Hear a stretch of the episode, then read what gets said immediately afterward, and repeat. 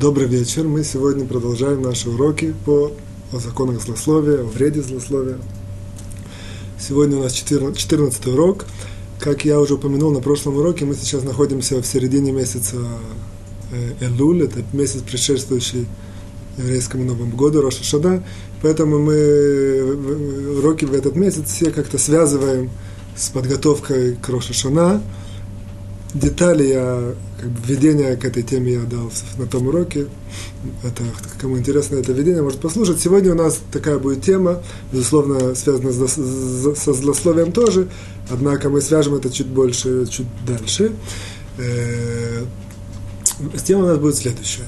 Мы в десятом уроке э, обсуждали такое понятие, что человеку целесообразно очень хорошо смотреть, э, видеть в других только хорошее.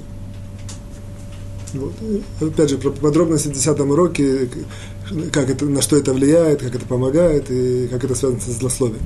Сегодня мы посмотрим некоторое ответвление этого понятия, а именно, называется оно «судить другого человека с хорошей стороны».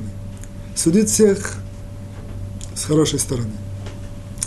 И так э, получилось, что э, наша основная тема, наши законы тоже сегодня будут связаны с этой темой. То есть, в принципе, законы, которым мы дошли по, по нашему изложению, в теме непосредственных законов будут сегодня все крутиться вокруг этой, этого понятия, судить другого с лучшей стороны.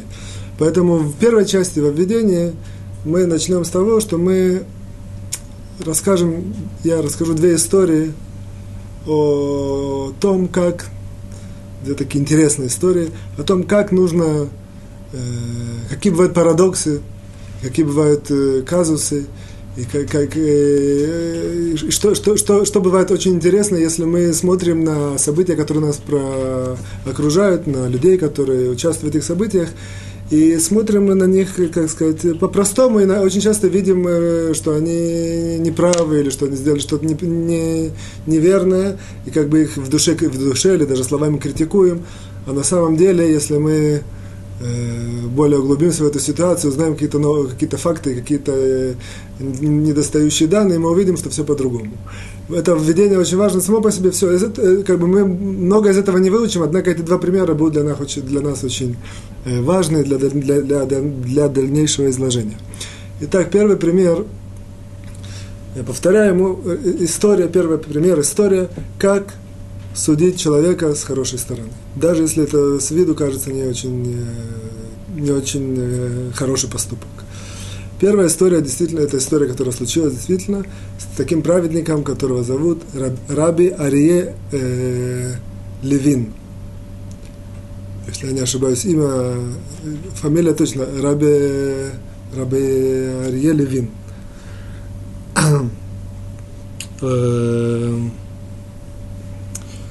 Он, это праведник примерно прошлого поколения, позапрошлого, на грани, примерно 60-х 60 годов.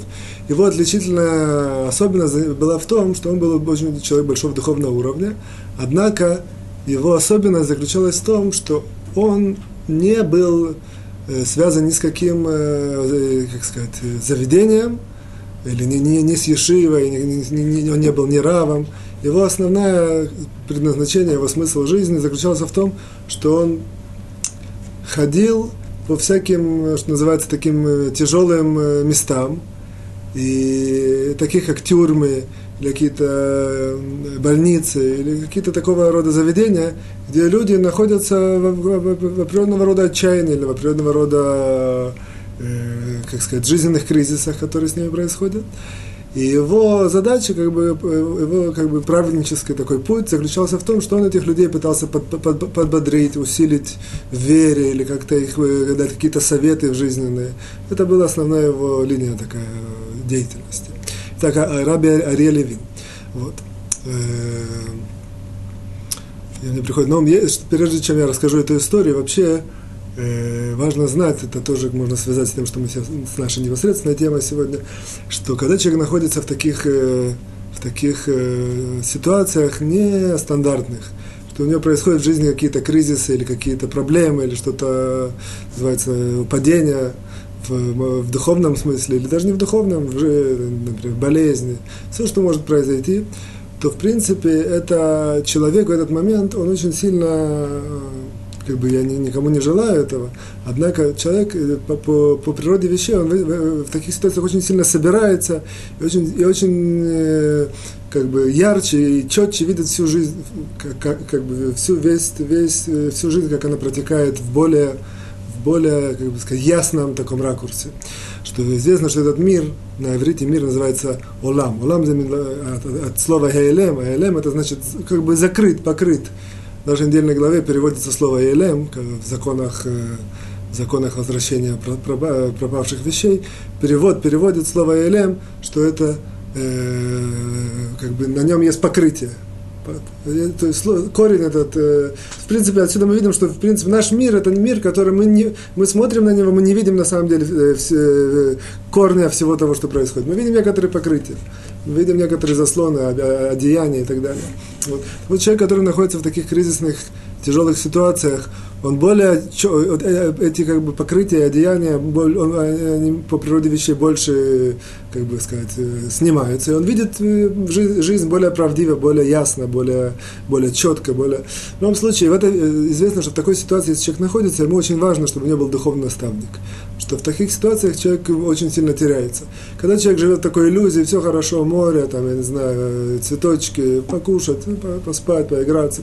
Нет никакой больших, больших человек проблем, он может пройти этот мир, с одной стороны, как бы, э, что он так ничего не добьется, не узнает, а однако, с другой стороны, у него есть преимущество, что он живет без, относительно, конечно, без больших проблем, то есть нету каких-то и поэтому, э, опять же, в этом смысле у него есть относительное преимущество. В то же время, когда человек, который попадает в такие, опять же, я говорю, э, ситуации более тяжелые, поскольку он видит всю жизнь и все это все более ярче, то он вдруг видит совсем по-другому. И, и он теряется, и он чувствует себя совершенно по-другому. И в этом случае ему нужен духовный наставник.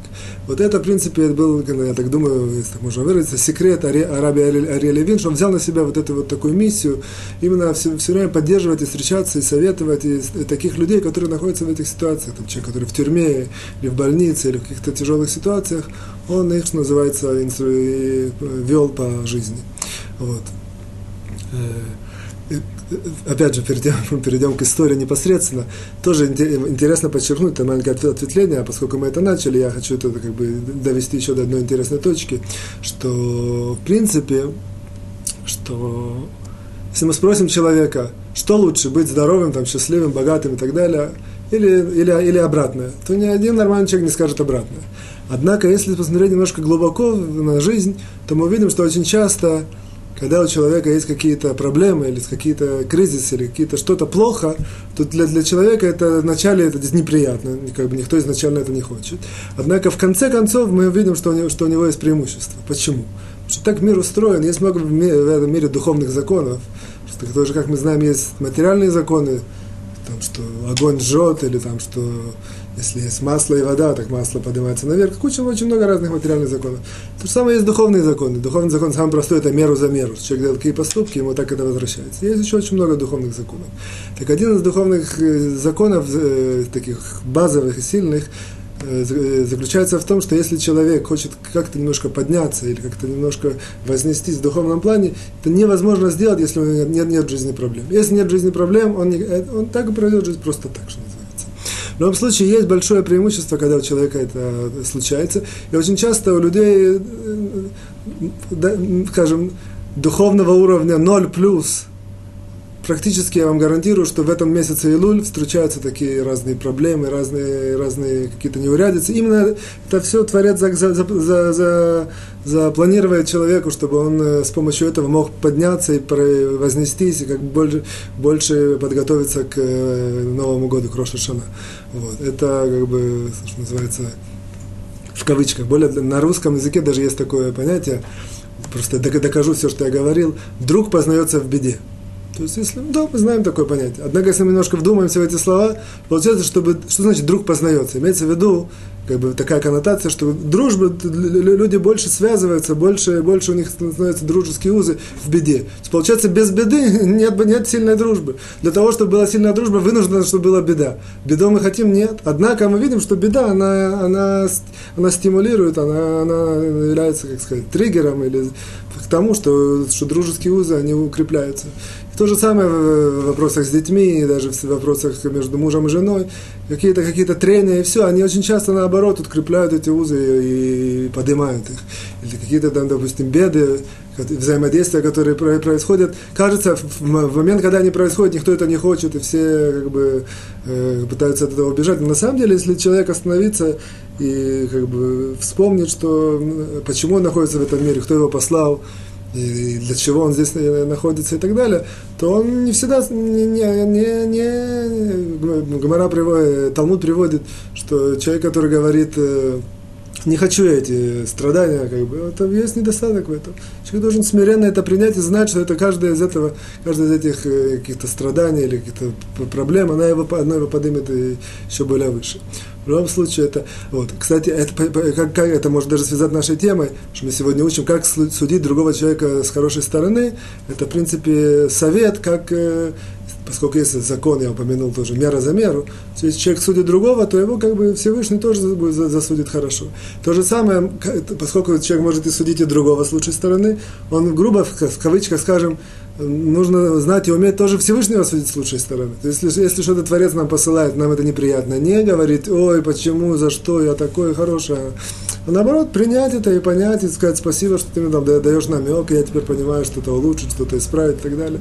Вот это, это, в принципе, еще более высокий уровень, когда мы, э, э, что называется, судим с лучшей стороны, я как сказал, это наша тема сегодня, судим с лучшей стороны и, и те события, которые нам посылает Всевышний, то, то как бы гарантируем себе такую, создаем почву, что на Новый год нас Всевышний тоже посмотрит и скажет, тот человек, который все от меня принимает и понимает, что все к лучшему, я его, как бы, я ему даю хорошую, как бы, на Новый год, на, на, на, на, в течение Нового года хорошие э, какие-то события и так далее.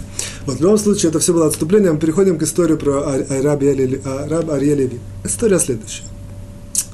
У раба Релевин был очень, хоро, очень э, хороший друг, и Хаврута, Хаврута, с кем вместе они учили Тору в паре. Вот, в течение несколько десятков лет они очень дружили и учились вместе, и очень много у них было взаимодействия.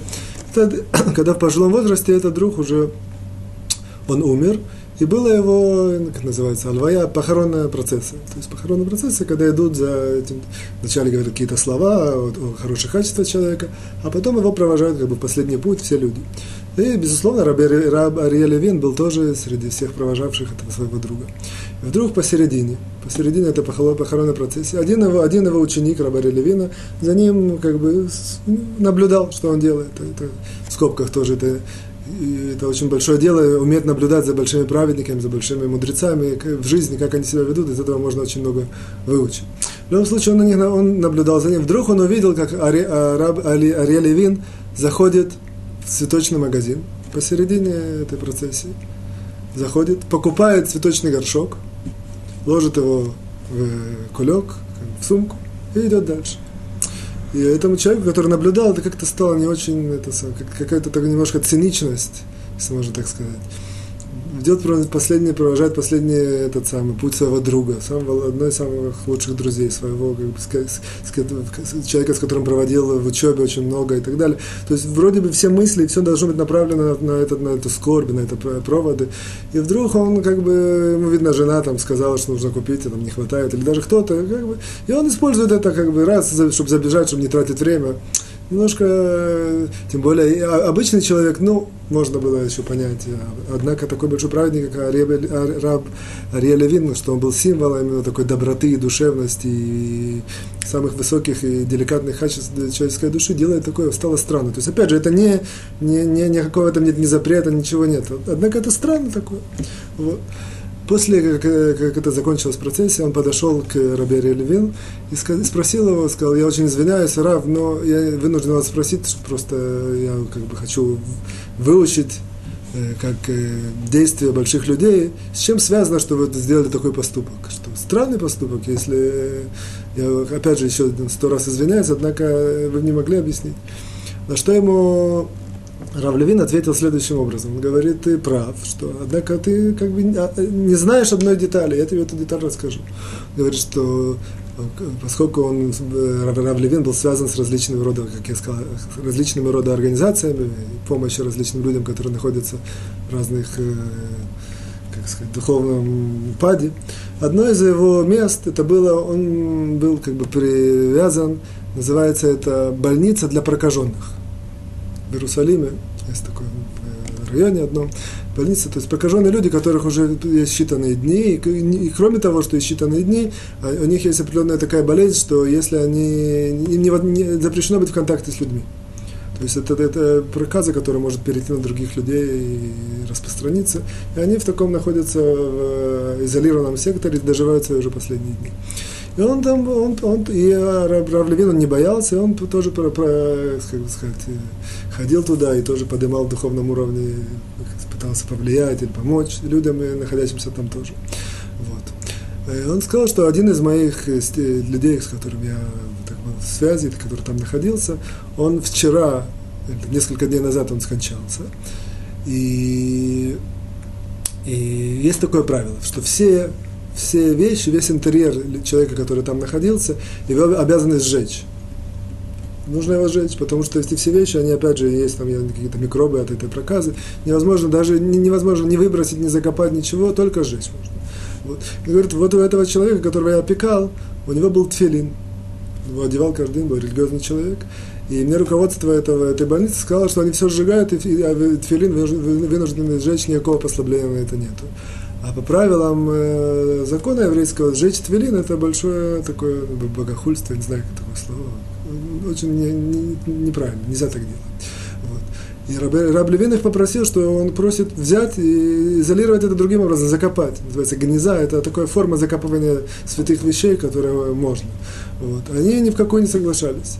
И вот так он с ним вел, вел, вел переговоры, пока он говорит, вчера ночью мне позвонили и сказали, что если он достает глиняный сосуд, который там можно за, за, за, за, положить и запечатать, то они согласятся так сделать, и тогда он может закопать и спасти этот, этот филин от сожжения.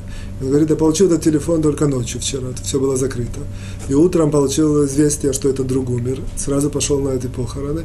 И мне нужно как можно быстрее туда, туда передать этот э, горшок чтобы, глиняный, чтобы это спасти тфилин. Поэтому, говорит, я просто вынужден был по дороге зайти и сделать такое действие, которое действительно кажется странным, циничным, холодным и так далее.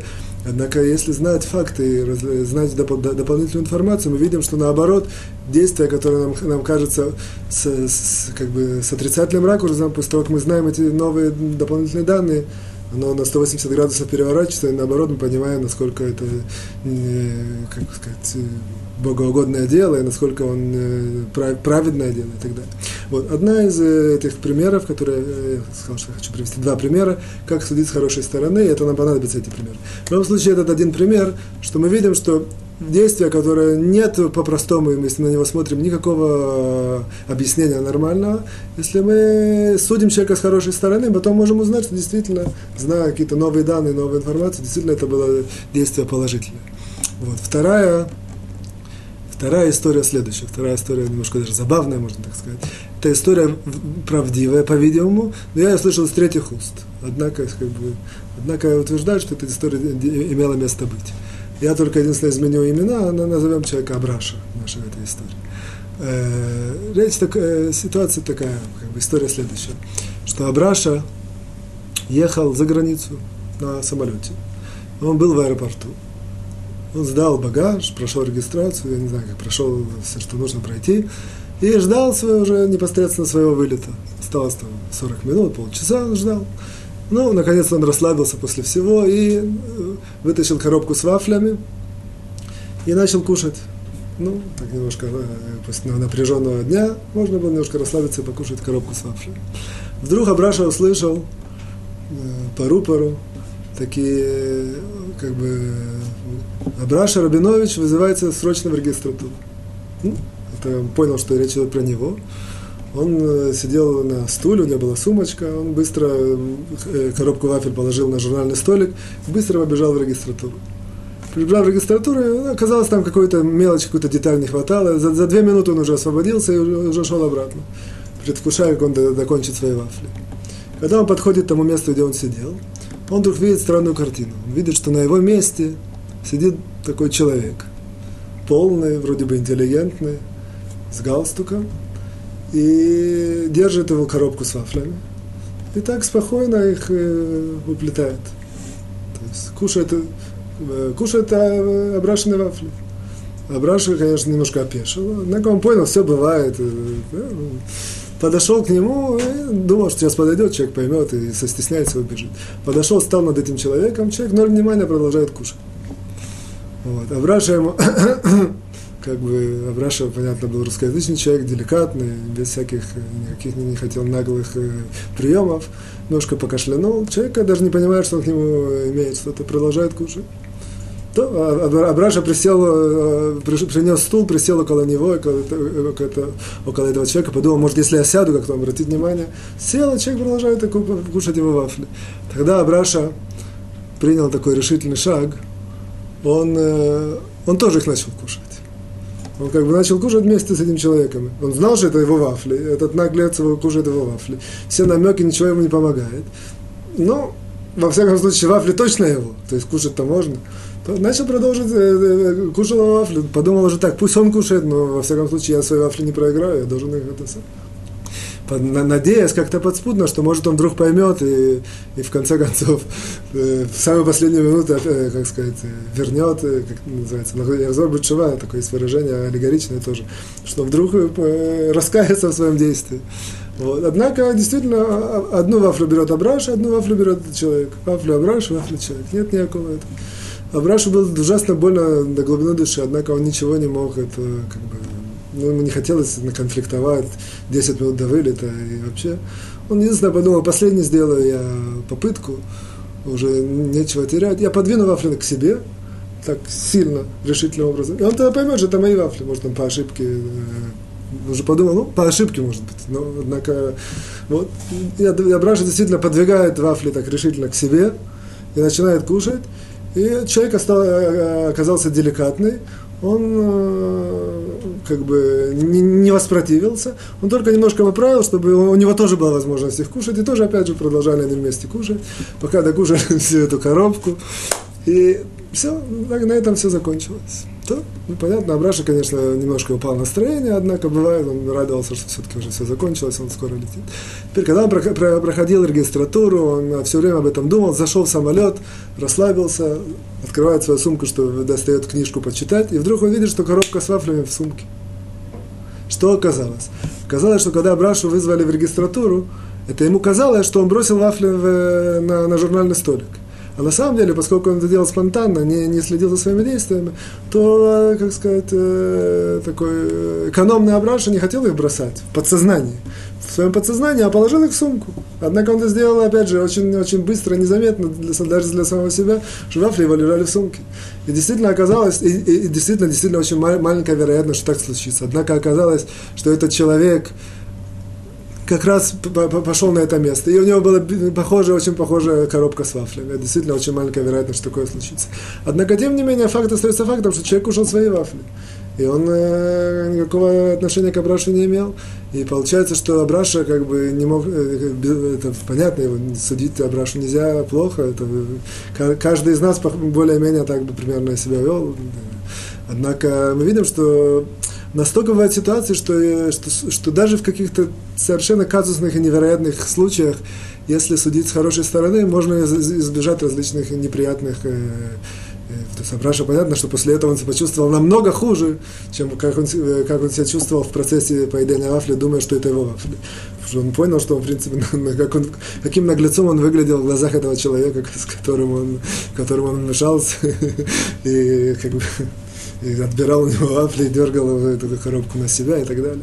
Вот, опять же, что мы отсюда видим? Отсюда видим, что судить с лучшей стороны это не, не, не всегда как бы то мы будем учать сегодня же подробно в законах, это не всегда, что значит, что мы как бы можем э, сказать, открыть правду. Судить с лучшей стороны это правило жизни. То есть правило жизни и правда не всегда это идет вместе. Может быть, это правда или неправда, это, это вопрос сам по себе. Однако такой подход к жизни, когда, ты, когда человек всех, луч, всех судит с лучшей стороны, он позволяет, во-первых, избежать э, различного рода казусы.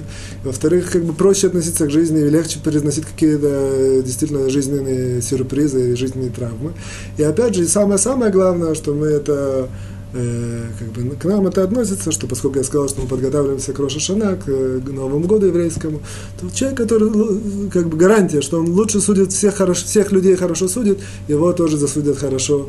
Даже если это неправда, не очень подходит, не очень верно, не очень, э, как сказать, э, по его действиям действительно это так э, выходит. Однако, если у него есть такое качество, что он судит всех с хорошей стороны, то его, в принципе, засудят с неба, э, с хорошей стороны. Мы заканчиваем эту вот первую часть. Опять же, вроде бы как к злословию мы ничего не, так сказать, не, не связали. Однако, как я сказал, что это предисловие к э, третьей части, где мы учим законы, и там мы видим, как, как все это, то, что мы говорили, все это связано непосредственно с законами злословия э, через несколько, 10 минут примерно. Сейчас мы перейдем ко второй части. Вторая часть, это промежуточная у нас. Напоминаем, мы учим э, запреты, которые человек э, нарушает, если он злословит в различных ситуациях. То есть, кроме непосредственного запрета о запрете злословит, есть различные ситу... запреты истории, которые человек нарушает, если он злословит. И сегодня мы находимся на 13-м. О, 13 пункт, интересный пункт. 13 пункт. Да. Для того, чтобы его, э, грубо говоря, в принципе, я беру вам выжимку, выжимка, выжимка 13 пункта, человек, который злословит, и очень часто, или иногда, есть ситуации, когда он нарушает запрет, запрет называется так, онат дворим, это на иврите, онат дворим. Для того, чтобы это перевести, нужно немножко пояснить. Для, для по-простому сейчас мы э, э, переведем это так, огорчает другого человека. Переведем это так. Однако мы сейчас немножко, э, как сказать, более, более широко обсудим этот запрет. Начнем немножко с основ. Есть такой в Торе запрет, в денежных начинается, то есть с денежных, с денежных вопросов. Денежных вопросов есть запрет э, э, воровать. В принципе, это запрет. Вот. Нам в трактате Баб Мация приводит, э, что, в принципе, есть различного рода запреты, которые они, в принципе, называют, они идут в группе, в, в группе называем э, воровства грабеж, воровство. Кроме этого, это э, Талмуд нам э, там э, тоже в эту группу вносит э, под то есть когда человек занимает, занимает под это тоже ответвление воровства. И еще в эту группу вносится такое понятие онаа. Онаа это на иврите, однако на русском нужно, э, это в принципе э, такая денежная обида, я бы так сказал. Однако давайте я вам э, объясню ситуацию. Ситуация бывает такая. Человек пошел в магазин, скажем, купил картошку. Купил картошку, он находится, например, в другой стране. Ну, он не или там в другом городе, или не знает цены. Картошка, например, стоит э, там, в Израиле в шекелях, там, допустим, 3 шекеля, к примеру. Килограмм картошки стоит 3 шекеля. Он зашел в магазин, сколько килограмм картошки, мы говорим, 10 шекелей. Ну, вытащил, купил килограмм картошки. Потом он узнал, что, в принципе, его обдурили, что называется, обманули. Вот. И в тот момент, когда он понимает, он узнает, что разница между тем, чем он заплатил, и тем, как это стоит на самом деле в среднем в этом месте. Может быть, в одном месте 3 шекеля, в другом 2,50, в третьем даже 4, а в каком-то 4,50. Однако в среднем это, это примерно такой диапазон цен. Вот. Тут видит, что он заплатил на 100% больше. То есть, даже если там 5 шекелей, он заплатил 10 шекелей. Вот. И в этой ситуации это называется, что его Э, продавец, грубо говоря, тоже это одно из ответвлений ограбил. Одно из ответвлений грабежа, это, однако, не такой грабеж явный. Это называется, я бы так перевел на русский язык, ОНА, а на русский я бы перевел это денежная обида, денежное расстройство. Он понимает, что его, ну, что, что называется, его обдурили. И он, э. Это Тора запрещает так делать. Если эта э, разница, она больше 16%, от средней стоимости, от даже, может, даже не средней, а от самой большой стоимости, по-видимому, которая есть. Если это больше 16%, то это запрет э, продавцу так э, повышать цену. И, и даже несмотря на то, что человек, покупатель, он покупает и знает это, и соглашается, тем не менее это запрещено делать. В любом случае, это не наша тема. Есть много ответвлений, это зависит, э, очень много, как сказать, исключений и так далее. Однако просто, чтобы почувствовать эту, этот запрет, называется «она». Вот, в трактате Бабмици, она, Гмара говорит, что то же самое, как есть она в денежных вопросах, есть она, она дворим, то есть она в, в, в, взаимо, в взаимоотношениях между людьми. Что это включает? Это включает в себя, что когда человеку другой человек говорит что-то, как результат этого разговора, он ему наносит определенного обида, расстройства или какой-то э, моральный дискомфорт, как результат разговора, который ему, э, он ему говорит. Называется «она отдворил». Вот. Э, такие примеры, например, приводит э, Талмуд, э, типичные, допустим, э, человек говорит, э, допустим, человек э, сейчас э, хороший, ну, а ему припоминают, какой он раньше был не, не очень хороший.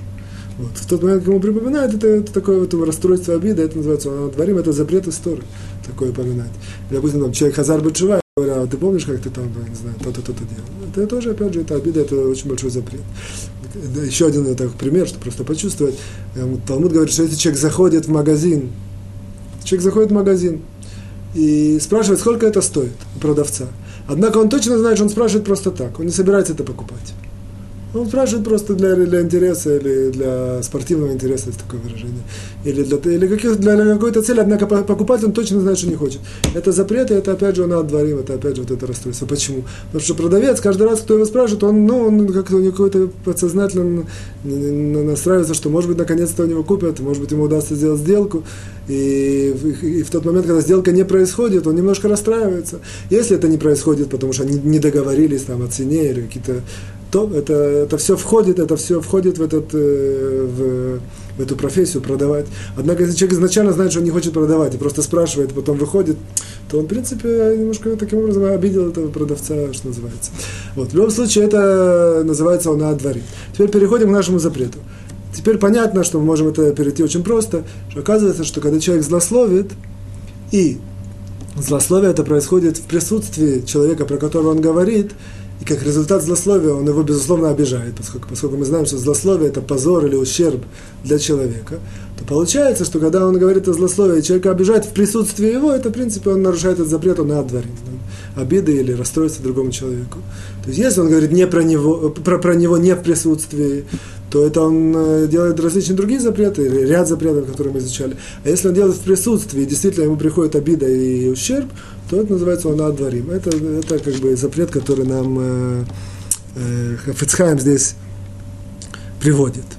Э, вот. Здесь только маленькое, мы как бы наш часто делаем ответвление от тех этих э, вот, запретов, которых Фацхайм здесь приводит. Маленькое ответвление, я, которое хочу, сегодня сделать, э, хочу сделать сегодня, оно следующее, что э, ну, зададим такой вопрос, он может даже банальный и тривиальный, однако увидим, что немножко, если мы покопаемся, увидим интересные вещи. То почему нам Тора, почему нам Тора запрещает вот так вот э, причинять расстройство человеку словами, или там обижать, или... Почему? Что, что, что, что, что в этом такого? Ну, человек, понятно, что человек, когда принимает, причиняет такое расстройство другому человеку, это делает для какой-то своей выгоды, или, там, или, или просто, чтобы поднять себе настроение, принизить другого, или просто, чтобы, не знаю, что про кого-то что-то, что-то скажет, так в глазах других людей он выглядит такой герой, или там остряк, или интересный, и так далее. Вот. Так э, почему нам Тора запрещает? То есть ответ на самом деле простой, однако мы сейчас немножко раскопаем, что можно раскопать. Ответ простой, что как бы Тора от нас требует определенного уровня, определенный духовный уровень.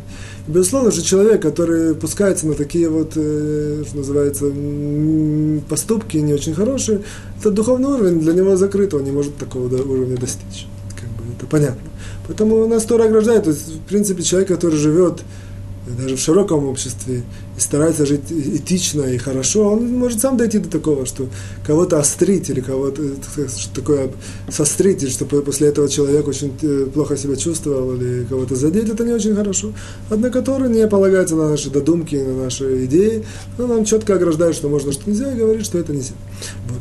Однако здесь есть определенного рода вот э, углубление, которое я хочу сделать, что оказывается, что в принципе в начале даже, в начале, книги, в начале книги Берешит, в начале Пятикнижия, Тора нам четко говорит, приводит стих истории, что, в принципе, человек создан с плохим началом. То есть изначально человек, он не, не хороший, не идеальный, не...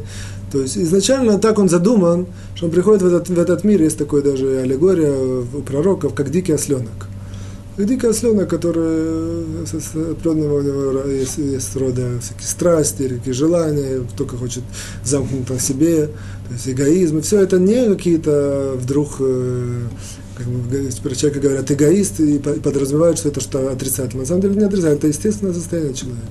То есть человек рождается, если мы посмотрим, человек рождается, он как бы все его рождение и развитие, оно он замкнут на себе, и все замыкает на себе. Это так он, так он создан, потом не, нет ни, ни, никакой претензии, почему он так вырос. Потому что так Творец его создал, что он изначально э, не, не, не, не рождается для того, чтобы давать другим, не рождается, чтобы помогать другим, он рождается, чтобы все замкнуть на себя, чтобы требовать все ко себе, внимание и какие-то обращения и так далее, все к себе.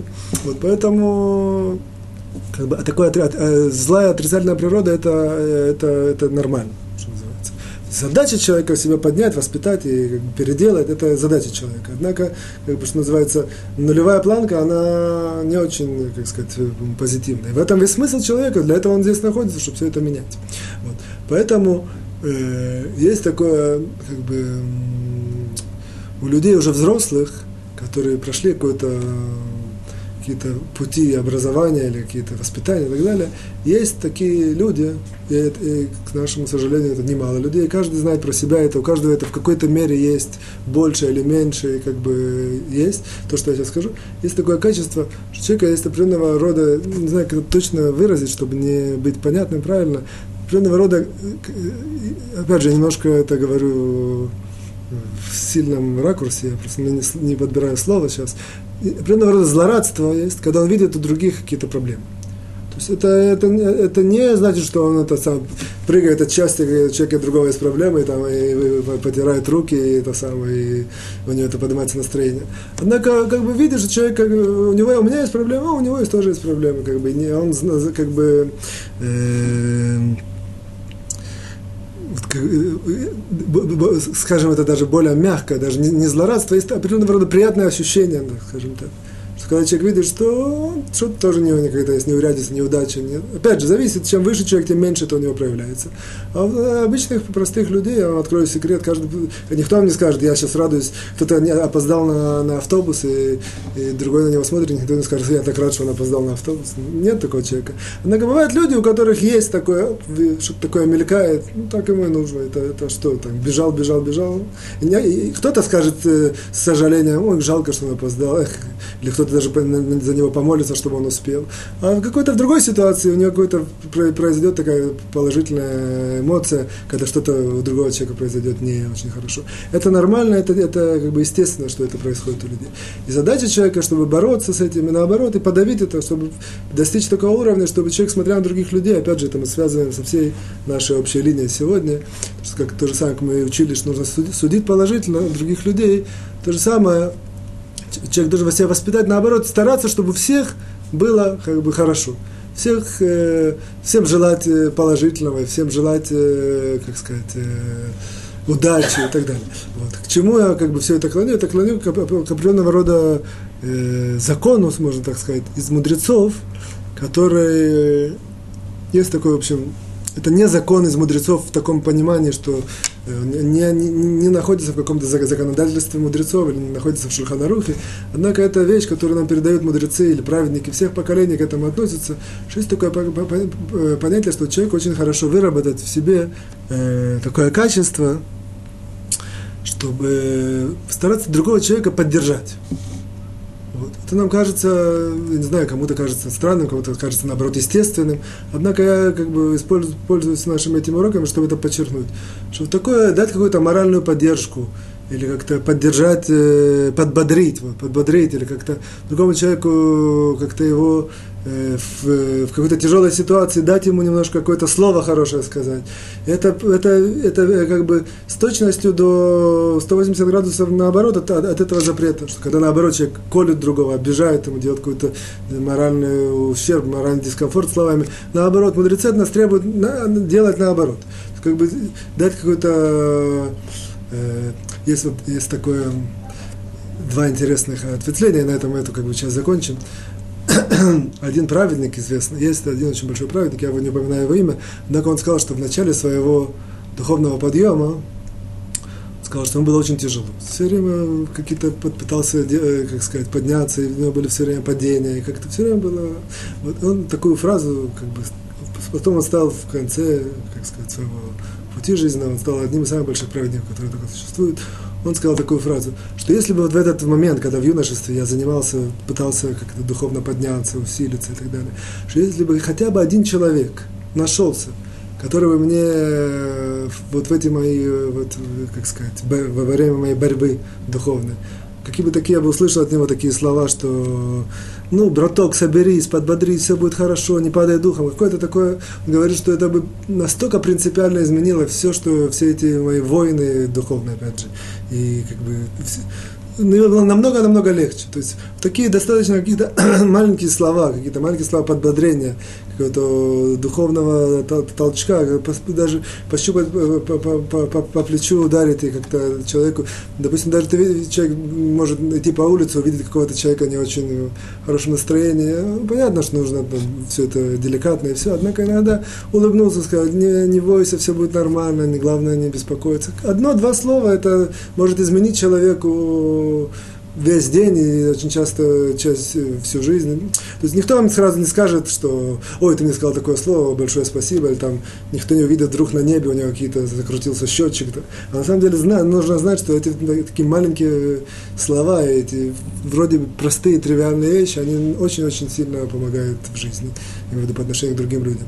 Это первое. И вторая есть такая есть такой праведник нашего поколения, один из Муарош, я его упоминал в четвертом уроке, я видел его книги, одной книге беседы его, очень интересное такое совет. Совет сам по себе интересный в том плане, как он его советует, однако интересен нам всем тоже. То есть он советует так, он говорит, что один из советов, который он дает людям, которые поженились, он говорит, на завтра после свадьбы. На завтра же после свадьбы, через день, через два. Вот.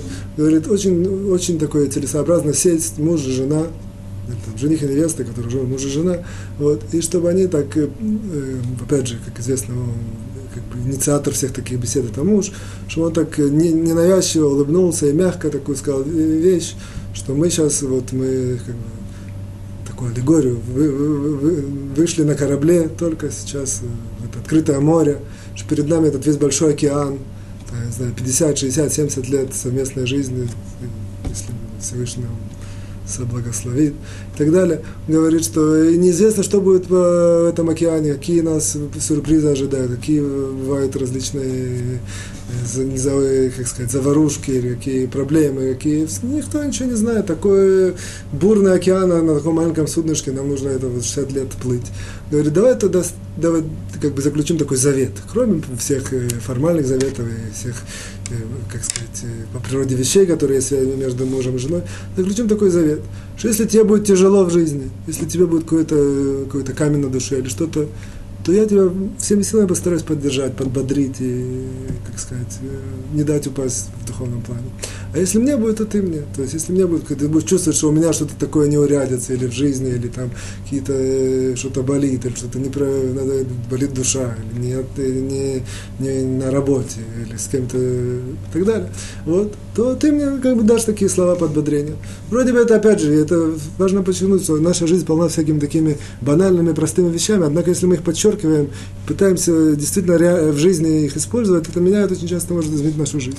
Вот он дает такой совет. Вот такой как бы между ними завет они, если сделают, это очень сильно поможет им, что каждый раз в тяжелой ситуации они вспомнят это. Несмотря на то, что по природе вещей так и так понятно. Можно сказать, зачем это все говорить так понятно? Понятно, муж и жена друг за друга, это так, так, так должно быть. Однако, если они это, как сказать, так сказали в ненавязчивой беседе, очень близко к свадьбе, подчеркнули и, как сказать, еще раз это как бы заключили такой новый, как бы сам по себе этот завет, не относительно всех других связей, которые между ними, это дает тоже определенного рода силу и какую-то запасную батарейку, не знаю, их брака. То же самое это может быть и через 10 лет жизни могут, так сказать, и в 50 лет тоже могут супруги это сделать. То есть это, в принципе, вот. Это все это были ответвления вот этого запрета, что, опять же, я подчеркиваю, чтобы сделать резюме перейти к нашей основной части, что когда человек злословит, то он э, застоит в присутствии, как мы сказали, то он э, человека обижает. Человека обижает, им делает расстройство. Соответственно, что если человек обратно от этого, к чему мы должны стремиться, наоборот, жить так, чтобы другого человека все время пытаться поддержать, подбодрить, сделать ему только какие-то хорошие слова, чтобы ему э, жилось тоже хорошо. Вот, переходим к третьей части. Как я сказал, что третья часть у нас сегодня, в принципе, это мы сейчас находимся в третьем параграфе. Э, седьмой и восьмой пункт я постараюсь сегодня закончить. Если мы заканчиваем, мы заканчиваем третий параграф. Седьмой и восьмой пункт. Для того, чтобы это седьмой и восьмой пункт э, разобрать, в принципе, основной это седьмой пункт, и восьмой пункт это только, только некоторые деталь от всего этого обсуждения седьмого пункта. Идея седьмого пункта, она заключается в следующем, что здесь друг Хафицхаем немножко, как сказать, сходят с э, дороги злословия, и нас, нас учат в седьмом пункте очень важные законы, как судить человека хорошо. Что оказывается, чтобы судить законы человека хорошо, кроме того, что нужно стараться, там, как мы учили в 10 уроке, видеть человека только положительные, и, и каких-то общих таких идей, кроме, оказывается, что есть законы. То есть судить хорошо, это, в этом есть правила и законы, которые мы сейчас разберем. Это, в принципе, этим занимается Хафицхайм, этим занимается Хафицхайм в седьмом пункте, а потом он намеком только связывает это со злословием, а в своих развернутых комментариях он показывает, что он имел в виду, э, как это действительно связано со злословием. В любом случае, э, как сказать, э, э, законы, так это сейчас мы делаем законы, как судить человека хорошо. Для этого сделаю такое маленькое введение, я его уже сказал намеком сегодня, еще раз подчеркну, что, как сказать, с, под, подчеркиваю, как, э, заострить внимание, что судить человека хорошо, опять же, сейчас законом посмотрим, это не значит, что мы выискиваем правду. Это значит, что мы видим какую-то ситуацию, не знаем точно, и мы копаемся и, и по, по правде вещей так, так-то и так-то. Правда, это, правда или неправда, это, это, что называется, разбор сам по себе. Судить человека хорошо, судить человека хорошо, это не зависит от того, или эта ситуация правда или неправда. Сейчас я это более, более подробно поясню. А для, для, для начала я беру седьмой пункт, не, его, не, не делаю его по, как делает его Хафицхайм, а сразу делаю выжимку и резюме, которое нам важно. Нам в конечном счете важны законы. И законы включаются следующим образом. Я, я, я формулирую так. Для начала сделаем две такие города, две шкалы. Первая шкала это есть, все люди, можно их разбить, разбить на три категории. Праведники, или даже неважно, праведник это не какое-то очень большое понятие. Люди в целом положительные, которые практически никогда не, не, не, не делают плохие поступки. Вот, то есть процент мизерный. Дальше средний, ну, скажем, мы все относимся к среднему. Как правило, делают хорошие поступки, иногда бывают не очень хорошие. Так бывает, бывает, бывает, и так, и так бывает. И есть, есть плохие люди, ну, назовем это так. Вот. Про плохих людей, которые делают, как правило, в жизни только плохие дела. Вот. Про, плохих, про плохих людей здесь речь не идет в, это, в этом параграфе. Дальше Рафицхайм будет говорить в дальнейших параграфах о людях не очень хороших. Здесь речь идет про только две категории. Только про праведников или там очень хороших людей и про средних людей. Это первое введение важное. И второе важное введение следующее, что оказывается любой поступок, который человек сделал, и мы не знаем все тонкости его, все детали, всегда можно его расклассифицировать на три, э, как сказать, три отношения к этому. Там может быть поступок положительный, отрицательный, и может быть поступок, который мы не точно не знаем. В, нем, в, нем, в нем есть и положительное, и отрицательное. Вот. Э, как бы, опять же, речь идет, судить этот поступок, хороший он или плохой. Тоже, опять же, судить хороший или плохой, это, чтобы это не было какой-то субъективный взгляд, опять мы это все в отношении или в глазах Торы, в отношении заповедей, как, как это Тора видит, каждый поступок, он хороший или плохой, чтобы это не было какое-то субъективное осуждение. Вот. Э, в любом случае, э, в любом случае так. Правила, теперь мы говорим правила, законы э, суждения с хорошей стороны.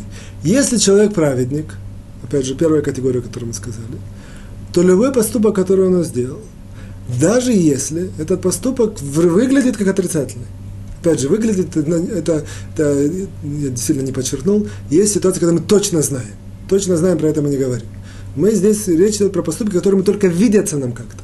Мы сказали, есть видятся положительно, видятся отрицательно, видятся непонятно как, средние. Вот. Если мы точно видим поступок, я не знаю, человек взял нож, кого-то зарезал, не, это не видится, мы точно знаем, что он сделал. Опять же, не, не извиняюсь за такое грубое выражение. Вот. Итак, если, мы, если человек праведник и э, очень, как сказать, положительный человек, то да, любой поступок, даже э, который выглядит в отрицательном ракурсе, есть обязанность это судить положительно это, это первый закон, который мы уже учим видим. То есть обязанность. То есть Если мы видели, что, я не знаю, какое-то, опять же, что-то немножко, здесь это немножко субъективное понятие, что значит праведник. Однако возьмем, например, праведника всем известных. И мы видели, что он там, я не знаю, сделал что-то не очень, э, это самое, не очень э, удобоваримое. Например, давайте для, для, для, для такого возьмем такой пример, который приходит на ум сейчас. Допустим, человек зашел в магазин, я видел, допустим, я наблюдаю за человеком, зашел в магазин, взял вещи, вышел и не заплатил. Опять, если он не заплатил и там, показал продавцу, и он, продавец там записал, это одно. А он набрал вещи и вышел и не заплатил. Опять же, точно мы не знаем, однако кажется нам это, и более, давайте сделаем это еще более да, так, э, отрицательно, что он перед выходом так посмотрел по сторонам, это самое, что его, ну, так, вроде бы кажется, что никто за ним не смотрит и вышел. Вот. В такой ситуации, такая вот ситуация. Ситуация, которая есть здесь э, запах э, воровства, и ситуация, которая нету здесь ни положительного никакого взгляда, даже нет сомнения, то есть это видно человека. И тем не менее, если это сделал большой праведник, то мы должны это делать, э, судить положительно. Есть правило, то есть есть закон, который нам обязывает судить положительно. Опять же, что, что это значит? Грубо говоря, человек просто должен сказать, все, это я праведник, больших вопросов нет. Я знаю, что он делает э, только хорошие вещи. Однако, если есть человеку там мешает это, он должен даже искусственно себе придумать какой-то сценарий, который может быть. Что, а, что это за сценарий? Например, сценарий, что есть договор с э, продавцом, что он берет эти вещи каждый, каждый день, одинаковые вещи. Или что за него уже кто-то заплатил, я не знаю, его какой-то там э, человек, который ему... Вот. А то, что он посмотрел по сторонам, что он кого-то искал, и совсем, совсем не связано что, э, с тем, что он боится, что его уличат и так далее. То есть мы это сделаем в положительном ракурсе и обязаны э, судить положительно. Сейчас мы видим, как, в чем это проявляется, эта обязанность наша. Теперь мы возвратимся к первой части здесь. То же самое, пример, например, с Раби Ариэль Вин ну, если мы помним, как мы сказали про цветочный горшок и так далее, это ситуация, когда, в принципе, очень тяжело видеть положительный ракурс. Однако мы обязаны судить положительно, и мы видим, что очень часто, как правило, как правило, всегда, даже на уровне правды, это действительно правда, правда на уровне правды действительно положительный поступок. Вот. Если это человек, дальше переходим, если это человек средний, опять же, про, про плохих здесь не говорим, про средних, тут есть тут три, три правила. Средний человек, говорим такое правило, если это э, склоняется к положительному ситуация. То есть, то запрет – это судит отрицательно. Если ситуация склоняется к положительной, то есть мы видим, что то запрет что-то придумать себе, надумать и судить отрицательно, запрет. То есть ну, обязаны мы судить положительно. Если это ситуация 50 на 50, ну, примерно, то есть если можно так судить, можно так судить, то это не запрет, однако есть очень большое повеление или очень большое, как сказать, э, важно это засудить его, опять же, положительно, если это 50 на 50. То есть, в принципе, мы видим, что если это склоняется к положительному, или если даже это 50 на 50, то нужно судить положительно. В случае же, если это склоняется к отрицательному, опять же, эта ситуация с этим, в магазин зашел, взял, не заплатил, так по сторонам вышел. Вот. В этой ситуации так по букве закона нет запрета его судить, нет э, запрета его судить отрицательно. То есть я могу его судить отрицательно. Не, э, однако есть большой, большой э, человек, который хочет работать над своими человеческими качествами, хочет подняться в духовном плане. Даже в этой ситуации ему целесообразно судить его положительно. Вот. Опять же, речь идет про среднего. Про среднего человека, который сделал поступок что, что, нам, да, что нам теперь важно, теперь мы начнем это связывать с нашими законами злословия. Важно нам следующее, что если эта ситуация, когда это склоняется к отрицательному, то мы видим эту ситуацию, более склоняется к отрицательному объяснению, то даже когда можно это, это судить по отрицательно, то человек может засудить отрицательно, однако он обязан оставить у себя это. Запрещено это ему выносить, обсуждать и как сказать, это мусолит. Он может знать, как бы записать это у себя, что этот человек подозреваем мой, мной лично на воровство, на, в нашем примере. Вот. Теперь, какое это самое, какое, как это связано со злословием. Вот теперь мы это видим, как мы связаны со, со, со злословием следующим образом. Это нам Хафицхайм здесь связывает так, что оказывается есть ситуации, что когда, что если вещь это правда, и это вроде бы не очень положительно о человеке, это можно говорить. А мы учили, что злословие, э, да, да, да, даже когда есть правда, то, то запрещено злословить. Однако здесь мы определенно делаем трамплин к дальнейшим пунктам, к дальнейшим параграфам, что оказывается есть такие ситуации, что если вещь правда, и выполняются определенного рода другие, другие условия, одно из условий, что это для пользы, или что это, из, из этого выходят какие-то важные вещи, или что это кого-то спасти, и так далее, и так далее, мы будем дальше подробнее учить, то если это правда, то это можно говорить. Это можно говорить, обсуждать и так далее. Опять, же, очень много э, подробностей мы видим дальше. Вот. вот теперь мы это, все, эти правила судить с хорошей стороны, теперь мы это видим, что они связаны именно с, так, с такой ситуацией.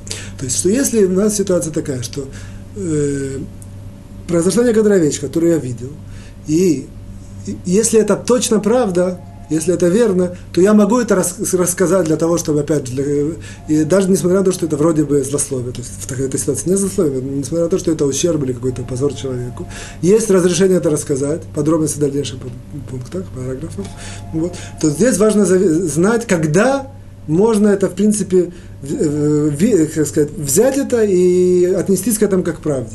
И вот здесь это очень важно, что если это большой человек, большой праведник, даже не большой праведник, просто хороший человек, праведник, то в этой ситуации нет никакого разрешения э, принять это как правду, то, что произошло, и начинать это мусолить и обсуждать. Почему? Потому что мы знаем, что есть обязанность считать, что все, что произошло, это в положительном ракурсе. То есть нет, нет, нет здесь никакого отрицательного, э, как сказать, отзвука, даже несмотря на то, что это как так кажется. В случае же, если это человек средний, как мы говорили, то если это 50 на 50, либо если это склоняется к положительному объяснению, к положительной интерпретации, в этой ситуации, опять же, а здесь запрет это поднять и обсуждать, даже когда это можно в случае правды. Вот. В случае же, это, в принципе, седьмой пункт. Здесь я перехожу к восьмому пункту, потому что они связаны. Восьмой пункт нам говорит только о такое ответвление от всего этого. Что в случае, если вы видели среднего человека, и он сделал вещь, которая склоняется к отрицательному ракурсу. И можно это, как бы сказать, есть э, очень хорошо это судить положительно, чтобы работать своими качествами, однако нет запрета это, это судить отрицательно, нет запрета. Однако восьмой пункт говорит следующее. Несмотря на то, что нет запрета, я могу судить отрицательно, однако я должен оставить это у себя, запомнить это, э, и как бы, но не выносить на обсуждение. И даже есть, если есть какие-то действительно ситуации, когда это можно вынести на обсуждение, опять же, в рамках того, что я сказал, это будет учиться дальше, то нужно что очень-очень тщательно знать этот закон, и, и, и все как бы подробности, которые с ним связаны, чтобы действительно эту вот вещь поднять и обсуждать. Опять же, я подчеркиваю, речь идет про следующую вещь. Человек сделал вещь, которая есть интерпретация отрицательная, э, видится отрицательно. Зашел, как, скажем, в том примере, в магазин, взял без, э, не заплатил и вышел. То есть вроде бы человек, человек обычный иногда делает плохие поступки, иногда хорошие, и сделал. То есть, в принципе, я могу себе где-то отметить, что человек сделал не очень хороший поступок. Однако для того, чтобы это, например, я хочу спасти там продавца и рассказать ему, что такое у него происходит и так далее, в этой ситуации я не имею права это пока это поднять и начинать это с ним, э, как сказать, может быть, неудачный пример с продавцом, это я это как бы на ходу такое придумал. Но важно знать, что я, чтобы для, для, для того, чтобы отрицательный ракурс поднять и его обсуждать, несмотря на то, что нет, нет запрета, однако поднять с другими людьми его обсуждать, в этой ситуации есть, должны, должны очень много различных деталей выполниться, чтобы это, чтобы это было разрешено. Э, в принципе, мы почти дошли до конца. Я только э, вам Хафицхайм здесь такой приводит историю, и поэтому я, я, я, я вам не расскажу. Я вам только скажу, что есть интересная история в, в трактате Шаббат, 127 страница. Есть очень много интересных историй в жизни, из жизни наших мудрецов, когда происходили различные казусы и э, очень тяжело, э, цепочка событий, и очень тяжело было их э, как-то как положительно интерпретировать. Тем не менее, нам показывает Талмуд, как это люди, выполнявшие эти законы справедливо судить человека, положительно интерпретировали. И действительно, что это действительно так было, даже самые невероятные ситуации, как в наших примерах, которые мы сегодня привели, с Арье Левин или с аэропортом, и с Абрашей. Вот в Талмуде это не живые примеры из наших мудрецов. Кто хочет, может посмотреть. 127 страница в трактате Шаббат. На этом я с вами прощаюсь. Всего хорошего, до свидания. Желаю счастья, успехов и хорошего настроения.